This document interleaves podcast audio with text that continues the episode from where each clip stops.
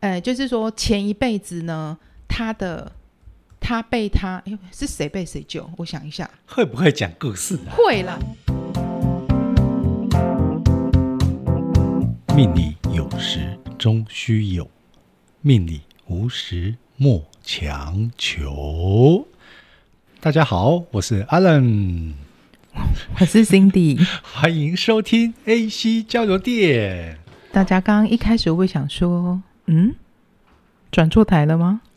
没有，我们今天就今天就直接破题。破题，我们今天要聊的主题就是跟算命有关的。算命，你有算过命吗？东方人好像没算过命的，你应该找不到吧？可能还是有啦。我觉得宗教啊，除非除非他今天家庭本身就是，嗯、你说如果是宗教的话，像有些可能他出生就受洗的。因为受父母的影响，他们可能就不会去算命。或许还是有，但真的比较少，可是几率真的很少。在我们这种六年级生，我们小时候接触到的几乎都会。身边蛮多人都有算命的经验。我很小，我妈我爸就跟我说，我的名字呢是我爸爸，我爸爸叫济公啊，所以那辈分很高。嗯，他们那个年代有个有个外号叫半仙。嗯，反正就是对，反正就是说他算命很准，然后所以呢，我们这一辈好几个小孩子，名字是我们的名字是济公济公取的，我爸叫济公，我要叫什么？济公咒，济公咒，对不对？我不知道，祖祖祖字辈的，对，济公咒，对，所以就是因为我们的你你也知道我的名字很特别啊，嗯，哎，我真的我真的几乎我从小到大没有遇过跟我。名字一样的信当然会有，信的宗教就是比较偏佛道教这一类的，而且我们家的人会算命。你们家的人，你说会帮别人算命哦？就我姑姑，我姑姑自己有在研究易经。哎，说到这个，就跟大家介绍一下我们东方人算命的种类有哪几种：八字、紫微斗数、看面相、易经占卜，对，铁板神算。哎，那个可是你刚刚讲那个占卜，占卜就是卦，对不对？占卜是卦，卦又有分很多种。对，你有听过什么卦？鸟卦、米卦。米卦，对。木卦，木卦是什么？木卦是我我我有去算过木卦。哎，还有现在好像很少的，就是摸骨。有。现在很，我妈说她年轻的时候有遇到一个瞎子，盲人，盲人，盲人，他摸骨。嗯很厉害，我觉得他们这种人好像真的用我们用比较直白的话语，他们好像带天命。有了这一项的技能，所以他就必须失去另外一项技能。因为他在帮人家算命的时候，他其实是在泄露天机。是的，没错。你不觉得这个很神玄很神吗？很玄呐、啊。现在我们去遇到算命的，每个都光鲜亮丽。世代不一样了。嗯、那你刚刚讲说卦象啊，还有什么没有讲到的？还有就是。血型算命，也有纯看面相手相的，对，面相手相的，然后风水命理，对，这些都算。然后现近年来最夯的就是星座，还有塔罗，就比较西洋的，对，比较西洋的，就西洋就塔罗算运势嘛。对，因为我们以前像我，我以前去算命，我我二十几岁的时候，我有自己去算过命，然后那个时候算的那个老师，他应该就是用紫微斗数，嗯哼，他帮我排命盘出来。然后告诉我说，十年大运，我哪一年哪一年会大概发生什么样的状况？嗯，然后哪一年需要注意什么？就是他写的比较详细，在讲的当下，你会觉得，嗯，哦，好，我要注意，好，我记得了。可是说真的，当你拿完那算完之后，你付完钱，把那张纸收回来，折起来之后回到家，我是那种，我就忘记去看它，我也不会再去看说，诶，我哪一年我要注意什么？就变成我就会，我有时候想想会觉得，哎。对啊，我好像这样没办法去佐证，就是当初帮我算命的老师他到底准不准？我很小的时候，我妈就很爱帮我们算命，就是我们、妈，你妈真的就是你妈，你妈就是这种。你不觉得她看起来就是很爱算命的人？对，对，对对对，我跟你讲，我们真的很小的时候就开始帮我们算命，上面写说什么。内容很仔细的我忘了，可是大概就写说，哦，你的什么很聪明啊，然后什么学习能力很快，未来会开什么牛排馆，好，这是其中一间的。你可以做适合跟火有相关的职业，例如牛排馆、什么火锅店，类似这种的。欸、那你这样说你你之后要不要开一家 AC 牛排馆？请问你要投资吗？然后另外一个呢，前面写什么我也忘了，可是总之他就是写说，呃，未来因为从事跟类似像是跟公务员有相关的工作。以前小时候我妈妈帮我们算算命的印象是这样。哎，当我跟你说我今天想要聊这一集算命主题的时候，你心里面有没有问号？为什么？我没有问号，为什么？哎，因为我知道你想录什么，一定是有你的为什么。对，那你有没有想要知道为什么？好，那请问一下，I'm sorry，请问一下，你今天为什么特别想聊算命？没没默契，我球都丢给你了，你不接。没有，我就想说你一定有你的原因啊。因为就最近我遇到周围有一些朋友，而且认识很久了哦，大家都四十几岁了，然后改名字。你也结婚，你也有小孩，你最近也买房子了。为什么要再去改名字？然后就说这个老师很准，说改了这名字对他未来会更好。从小到大，我们听到这些理由话术，然后重点是他真的被洗改了一个名字，因为名字里面有个剑。反正我就觉得这名字很怪，你知道吗？会想要改名字，他一定是顺，就像你刚刚讲，我们从好不容易成长到四十几岁的这个年纪，中间的这些生命历程。一定，虽然我们从表面上看他好像都什么都有了，一定还是有某一些很缺憾，或是他觉得需要在更好的地方，或者是不太好的地方，是我们不知道或是看不到的，在他内心深处，刚好有机缘遇到这个老师，可能就触碰到他那一块。诶，要改名字也不是一件很简单的事，那是要下蛮大的决心诶，因为你要改，是所有的东西都要改，对，还要改很多呢。对，然后大家还是习惯叫他旧的名字，他就要一直提醒大家说，我现在叫什么什么。你们就像是假设我们大家都习惯叫你辛迪了，结果你明天跟我说，Sorry，叫我 Candy。对，And Alan，我现在叫 Candy 了。然后每次在群组我或是在讲电话，我叫你辛迪的时候，你就要说，等一下，我是 Candy。你不要再叫我 Cindy 了。对这个改名的朋友，或许有他的必要性啊，我们就当然还是尊重他。没有，我只是觉得，OK，这是他个人的选择啊，选择。可是我就觉得说，嗯、名字改了，好，OK，你以后未来说不定升职加薪变得更好了。那真的是因为改名字的关系吗？你你为什么不会去想说，是不是你前面这二三十年你的努力，到了累积到一个程度之后，这个努力到了一个巅峰值，它就突然爆出来之后。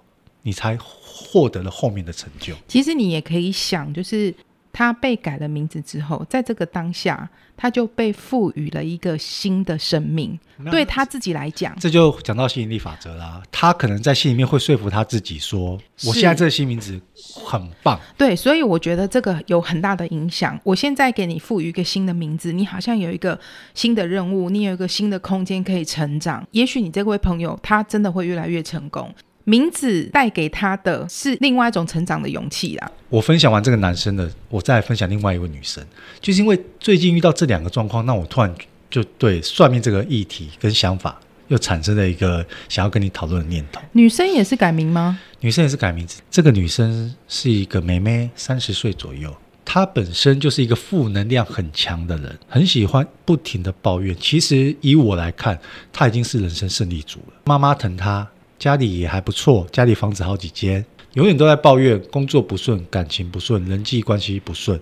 妈妈比较爱，或是嫌自己体态不好，嫌自己哪里不好，什么都往负面的想。当他负面到一个程度之后，他突然决定去改名字。改名字，你名字是要改一个是大家都念得出来，这没样很神哦。那个老师帮他取了一个名字，是我们那念不出那个字的哦。或许他们两个正在尝试着跳出自己的舒适圈。OK OK，好，当他名字改好之后，我们大家也接纳了，我们就会叫他新的名字。他的负能量更强了呢。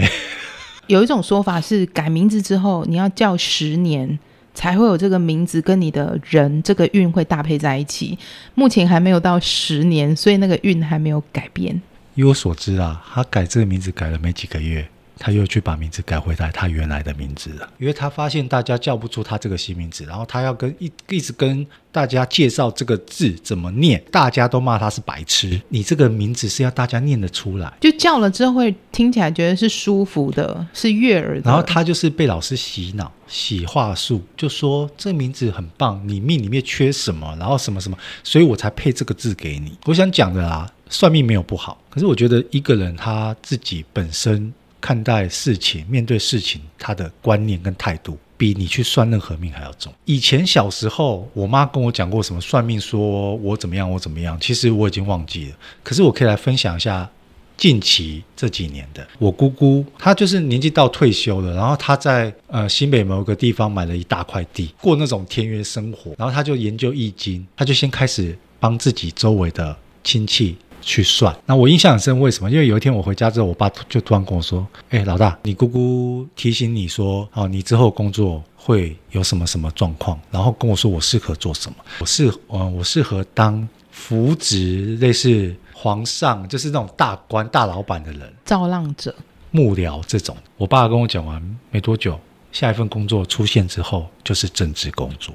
当然，这当中我爸也有跟我，还是有跟我讲一些事情，但是真的一一的证实。像易经啊、紫微斗数啊，我觉得它是比较有根据性的算命，它是有。有你的一些相关资料，我可以讲说它是比较依据性，也比较算科学方面一点。嗯，但是这个、这个科学，你因为是古代人的智慧，这个科学可能是我们现代人没办法去解释的科学。面相跟手相是，我觉得是有依据性，不过跟。帮你看的这一个人是很有关系性的，他的主观意识，对不对？对对对对对，所以我我觉得这个是说，比如说你说易经，好，我看你的，比如说八字啊，或者是这一些什么东西，它是有 A，我就跟你说 B，有 B，我再跟你说 C。但面相，我们当然就说我可能知道他是这样，但我会加上我自己说的，对，我可能想创造一些别人可能曾经没给没跟你说过的嘛，我加上一些我自己的想法，让你觉得。我很厉害，而且这也是话术的一种。面相真的会变，面相也也会觉得像气场啊。而且你不觉得？气场会变。你不觉得就是我们讲最直接的，你不觉得会黑到很多的面相都是那个样子吗？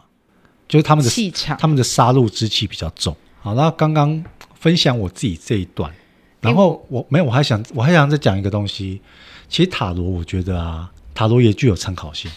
我觉得塔罗是因为塔罗，他他们都塔罗不是算你未来长远的。它是以这三个月到这半年近期的。对，而且塔罗我会比较有印象是说，就比如说我现在心中是有一个问题，就这就是我刚刚前面讲的，你你走到了一个十字路口，你不知道该往左往右往前的时候，我想要有一个方向性。这个牌是你自己搓的哦，你自己搓完之后你自己挑出来的，是不是冥冥之中就是有一些什么在指引你，告诉你，因为你已经问出这个问题了，我接收到了，不管是大家在讲的，我们。有的有一派会说，我们有我们每个人一出生就就有一个守护神。嗯，有一派是说宇宙是一个集集体的大意志，或是吸引力法则那种。今天在面对帮我算塔罗的塔罗老师的时候，我问出这个问题，他会叫你在心里面默念，对不对？默念三次嘛。嗯，然后去洗，洗完之后你去抽。可能你有没有想过，我为什么会抽这一张？就是吸引力法则。对，对你刚才去讲了这个问题之后，吸引你去。抽出这张牌给你，因为答案就在这个牌里面，给你自己解答。所以，然后很神的是，他就可以真的告诉你，这三个月跟这半年，当你面对这些问题的时候，你该怎么选择会比较好？对，用这个方向跟这个角度去面对。嗯，你你觉不觉得？刚刚讲到这个时候，我我说你会不会觉得，其实你会不会去算命，跟自己的家庭？因素也有很大的关系，欸、像比如说，像你可能小时候，你的家庭环境就有这一些，即工作啊，你的姑姑啊，然后你看像我，就有我妈妈很爱算命啊，所以我告诉你，我自己，我从高中的时候就开始算命了。我其实只算过一次，是我二十几岁，我那个时候决定，因为我不是有说我是当职业军人嘛，嗯，我那时候一直在犹豫，我到底要不要退伍，因为我本心是想退伍的。因为我很讨厌被束缚在同一个环境、同一个工作当中。可是，当我跟长官讲我选择我想退伍的时候，长官一直要留我下来，因为他们用他们角度来看你。对对对，然后长官也跟我挂保证说，因为我那时候是上尉，长官已经直接告诉我说，你留下来，我直接帮你调少校缺，就让我先暂缺，我的年限一到，马上可以升少校。所以其实那个时候就是很挣扎，很挣扎啦，这就是十字路口了。然后很挣扎，刚好那个时候有。有某位朋友跟我说：“诶，哪一个老师是算紫微的很准？”嗯，所以我就去找他算。嗯，那找他算完之后，他帮我把命盘排出来之后，告诉我这些东西之后，他他没有这个老师很聪明，他没有跟我说他给我的选择是什么？他只是告诉我我的命盘哦，这样是这样这样，对，这样那样。所以后来我还是决选择退伍了。就像你刚刚讲，你可能遇到这一些问题的时候，刚好有个朋友提到，因为你过去你的家庭环境有接触过这些，你会觉得嗯好，那我去试试看，或是我也会想去算算看。那像我刚刚有提到说，哎，我妈很爱去算命，所以我们从高中的时候，我跟你讲，我算过你，你自己会去算是是？我算过无数次的命哦。各种不同的我都去过了。有没有哪一个老师让你印象很深？我跟你讲，我先讲，我高中的时候跟我高中同学，我跟跟有个高中同学很好，我们到现在还是很好的朋友，我们真的是好闺蜜。然后我们我们高中的时候，你知道我们念夜间部。翘课去算命哦，我已经忘记这个算命地点在哪里。那算什么？他算什么方式呢？他用一个本子，很厚一叠，很像那种万年历的感觉，人超级多。等到换我同学的时候，翻那个书，他就你知道他是怎么算？他就开始翻。来，你几年生的几月？然后就开始翻，一直翻。他的动作就是一直在翻书。好，翻到他要找的地方，就说：“好，来，我告诉你，你怎么样，怎么样，怎么样。”他前面在讲什么，我通通都忘记了。他只有讲了一句话，而且重复了三次。我同学一出来，我们两个就抱着哭。他说：“你，你几岁？几岁之前你不能交男朋友？你如果这时候你交男朋友，你就会被强暴，被强暴，被强暴。”好可怕哦！你知道那个语气有坚定到我们哎、欸，我们才高中生，才高中哎、欸，对。然后我们一走出去，晚上你知道吗？我们两个翘课，吓死了，吓死了！怎么会这样说我？哎、欸，就直接这样重复那三那三句话。这是我那时候其实印象很深刻。那他后来有没有去交男朋友？嗯，有，可是不是在那个时期，已经过了那个老师说的年纪了吗？对，应该是过了那个时期了，欸、这这过很久了。这这一段真的会让他自己。其实你看，我们记忆深刻。哎，到现在都几岁了？我们而且偶尔还会讲出来。我假设你们那时候是高中，老师假设老师说的是二十岁，嗯，可能他在十八十九岁的时候，他遇到一个男生不错，他可能有有起心动念想跟他在一起，可是这个时候一定老师那个。那个场面、那个声音、语气会浮现出来。我告诉你，然后他后来换我嘛，换我算对不对？我跟你讲，好可怕哦！不是，不用可怕，因为我现在完全忘记他讲过什么了，因为他没有跟我重复三次什么什么什么，所以其实我真的忘记了。因为排队很多人，他都讲很快，而且因为我同学的那一件事，让我们整个就 focus 都在那里了，所以后面讲我什么，我跟你讲，我真的忘了。所以你看，我觉得电友一定有遇到这样状况。我们现在回顾我们年轻的时候。因为真的，大部分女生比较爱算命，很爱算命啊，这是真的啦。然后算过无数次的命，好，很多算命老师很爱讲，你要小心，你有车关哦，对，你要小心，你会遇到水劫哦，你会有火难哦。可是我觉得 maybe 可能这老师算出来提醒你注意这些没有，所以他才会强调说，那他他可能用这样的方式提醒你，你嗯，这一年你干脆不要交男朋友，对，提醒你做这件事也没有。不好，而且你不觉得就是你们女生很可爱？有很多女生她为什么要去算命？就是因为情关，懂吗？嗯、当她遇到这个情关，她去算的时候，有些状况是这样：旁边这个男的其实就是有问题，他劈腿了，他偷吃了，你明明就知道，然后你会想去征求老师的意见，问老师说：“我跟这男的到底合不合适？我们能不能够继续在一起？”老师告诉你不合。你也不会分啊，你还是要在一起呀。这就像这这就像是你今天是跟一个毒虫或是一个赌鬼在一起的时候，所有亲朋好友都告诉你不要跟他在一起，分手。这种不用算命就可以知道答案。你他妈的，就是只有你自己嘛就狗点拉喇叭，一直死不跟这个人分手。然后你去找老师算，老师已经告诉你了，这个人就是不行啊。我不用算，我听你讲完我就知道，我建议你分手嘛。然后花了钱算完了，回去继续乖乖的跟他在一起，还是在一起。嗯，这就是他要面对的人生功课啦。我刚刚跟你讲的前面那个算命故事，就我也有去，我本人也有参与算命，对不对？但我到现在都忘记了哈。可是有一个是我到现在都忘不了的。我为什么会去找他？是因为我曾经在电视上看过，嗯，他在分享故事。你讲到这个，我想到，我等一下看你讲跟我是不是同一个？我跟你讲，我突然想到，一定不是同一个。我朋友。去找这个人算塔罗的时候，也要找我去，一定不是同一个哦。这样这样讲，我这这是我人生第二次算命。好，好那我先讲，等一下换你。这个人是一个男生，这个男生他原本是一个记者，应该是记者，如果没有记错的话。总之他就是文笔很好，可能是记者或作家，我我忘记了。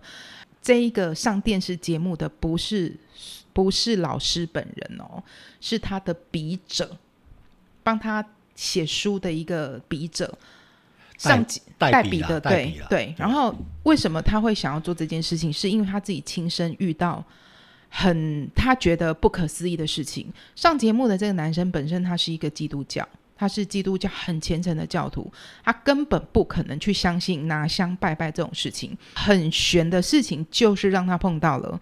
于是乎，他就开始跟这个老师见面，他就决定他要一生为这个老师服务。然后写出他所有老师曾经以前从以前到现在服务过的人的所有的故事。那每一个故事呢，他不是在算命，这个是像前世今生。好，就说呃，像书中有一个故事，我印象很深刻。有一个女生，她就哭着去找老师说：“老师，为什么我结婚？呃，实际时间我忘记。老师，我可能结婚十年，我跟我先生感情非常非常好。”我们完全没有发生任何的事情，但是就是十年的时间到了，他就跟我说他要离婚，然后就分开了。到至今我真的不知道为什么。可是我们没有交恶，他也没有第三者，我们也没有做任何的事情。老师，我很想知道为什么。不用，我懂啊。你记得我分享初恋吗？我那时候不是说某一天我突然对这个人完全没有任何感觉，我不知道为什么。来，我跟你说。老师告诉他说：“我想或许这都有一些关系。”老师说：“其实你们缘分就是十年，就像你的初恋缘分可能就是三个月、两个月。为什么呢？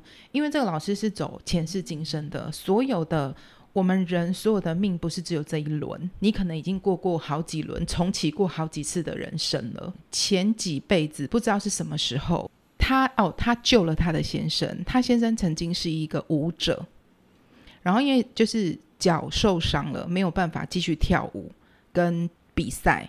那当时呢，就是这个老婆救了他，然后照顾他，然后让他一直就是走出阴霾。然后后来这一个被救的，就是现在的先生嘛，他就十就是经过过了十年之后，他的脚伤啊什么都好了。然后于是乎呢，他们两个就在前一辈子之后就就分开了嘛，就十年的时间就到了。这一辈子呢，他先生是来还他的。我讲的故事没有 没有讲得很好，但这个故事他在书里真的写得很好。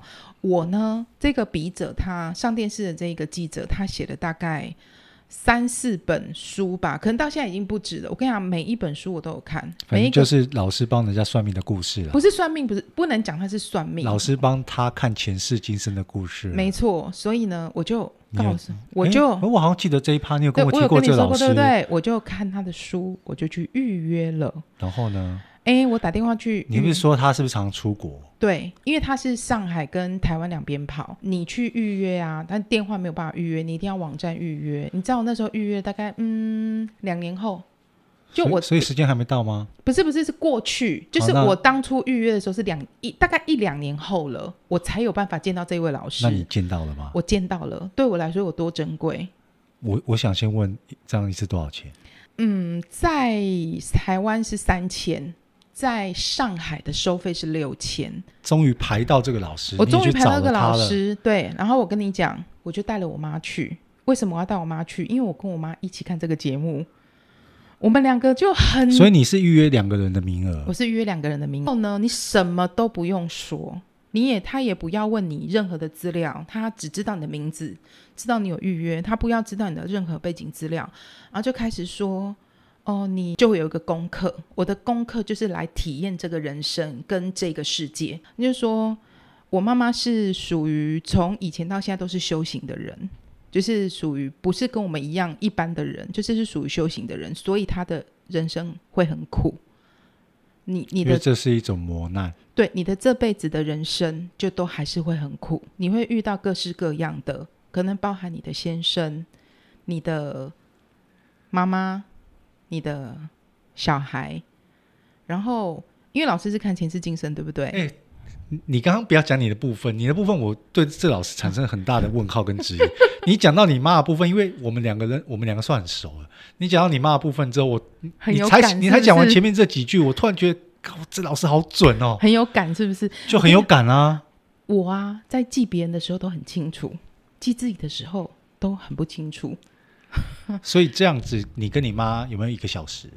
没有，因因为他应该很多人预约，很多人排，差不多应该有，因为他时间都是算好的。我觉得他好像是一个神明派他来当的，就是他有一种面试官的概念。他是传话的人，对对对，对，他是到最后啊，他没有收我妈妈钱，因为他说你妈就是来修行的，对，很苦闷是同道中人，所以老师，我的老师叫我不能收你钱，sorry。你知道他讲这些话的时候，我跟你讲，我妈整场都在哭。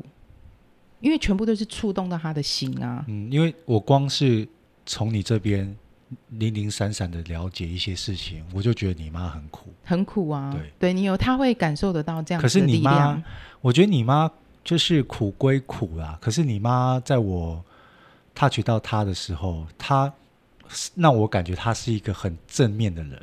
我我我不会去形容哎，他我就觉得你妈很可爱，真的，我觉得你妈很可爱。我刚刚不是说我只算过一次命？对，就是自己要退伍前嘛，嗯，算紫薇。好，我大概三十几岁的时候，我的一个很好的朋友，他去算塔罗，然后在 顶好名店城那边，那个那个老师那个时候已经小红了，现在更红。我我觉得就是如果有人听到这一段，他有去找过他，可能就知道我在讲谁。这是一个男老师，算塔罗的。他名字只有两个字，我不能说他是谁。你不要说太多，这个资讯应该已经够人家找到了。反正就顶好名店城那个时候那个阶段。OK，我那个朋友先去算，算完之后换我啊，我也是都没讲，就塔罗就是这样，然后抽牌啊什么的。然后嗯，这个老师还兼看面相啊，哦，他不是只有单纯塔罗服务，我记得大概半个小时吧。但收费不贵，是我可接受的。他讲了什么什么我都不记得，他就是看我的脸，然后什么什么，我还没算算塔罗啊。他只是我只是坐下，他就是看着我的脸，他就是也开始这边跟我讲哦，你的桃花会很重什么什么。OK，他最后说他算到工作运还有金钱的时候，他说你以后六十岁之后，你的身家大概是破一亿，你到六十五岁到七十岁的时候会变成两亿。你会就是直接这样子斩钉截铁的看着我，这样看着我，就像我现在看着你，我的手指头在比你一样。你六十岁的时候，你大概会有一亿；你六十五到七十，你会翻变两亿。那我们要一直当好朋友哦。我们这节目就要一直做下去，好不好？等一下，那我 我们我还是要讲这个，因为你刚刚讲到吐槽，我觉得有一件事我一定要讲，这个真的太有趣了。嗯。也是我妈妈介绍的，在我们家附近。然后她也是说她是会通灵。我跟你讲，超级多人去排的哦。可是她不收钱，但是她希望你可以捐钱去功德，对某一些地方。好，她就说她会通灵，对不对？所以我们就我跟我姐啊、妹妹什么都会去啊。之后是你看十几年前，妹妹还没生出来的时候。怀孕在肚子里面，就说啊，你最近比较累哦，你要多休息呀，你想睡就要去睡啊。这他这是我印象他对我说的话，然后跟我姐姐说哦，里面肚子小孩很乖哦，棒很棒啊，什么什么的。下礼拜啊，我姐没去，我去对不对？然后就弄弄弄弄弄弄弄，肚子的小孩很乖哦。我告诉你，你信不信？想到。哦、我跟你讲，我就是我，我觉得又好气又好笑。他根本就把我跟我姐认错，所以从那时候我们就再也没去了。这个老师人设翻车，真的。他说肚子里很小孩很乖哦。哦，这一趴好好笑哦，这个这这一趴真的很好笑。好，刚刚我们我跟新田前面分享完算命的事情，然后我们也各自分享了一些。我跟你说，我下次找一个塔罗。老师来蛮准的，我只能说他还蛮准。我还没给他算过，可是你还没有给他算过，你怎么会说他很准？我看到人家给他的回馈，早一天我会请这个老师来当来宾，好期待。然后，那他可以带塔罗来吗？然后当来宾前，我让他先帮你算，你我们直接到时候现场来，你直接讲吗？你直接就吐他槽，准不准随便你吐，因为他跟我一样是摩羯座。好开心吗？好，好开心哦！好哦。那今天的分享。哎，有关算命主题的分享，今天就先到这边啊。我觉得算命，我们之后真的还不少东西可以聊。对，因为而且我很想要知道，我很想我很想要知道别的店友的一些故事。要不要去算命？当然看个人嘛。有些人会相信，有些人会不相信。可是就是互相彼此尊重。我觉得可以算命，但不要迷信。那我们就祝福每一位听众都能够越来越好命哦。要有正面的想法。OK，下次见喽，拜拜，拜拜。